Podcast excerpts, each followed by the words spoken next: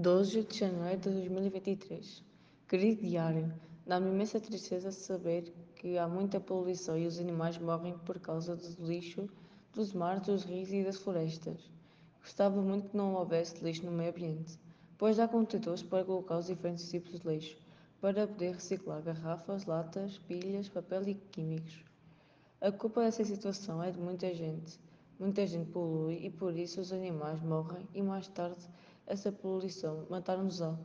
Muitos contribuem para o árvores para produzir papel e outros, tipo, e outros materiais de madeira, esquecendo-se que, que as árvores nos fornecem oxigênio e quanto menos árvores houver, menos oxigênio haverá.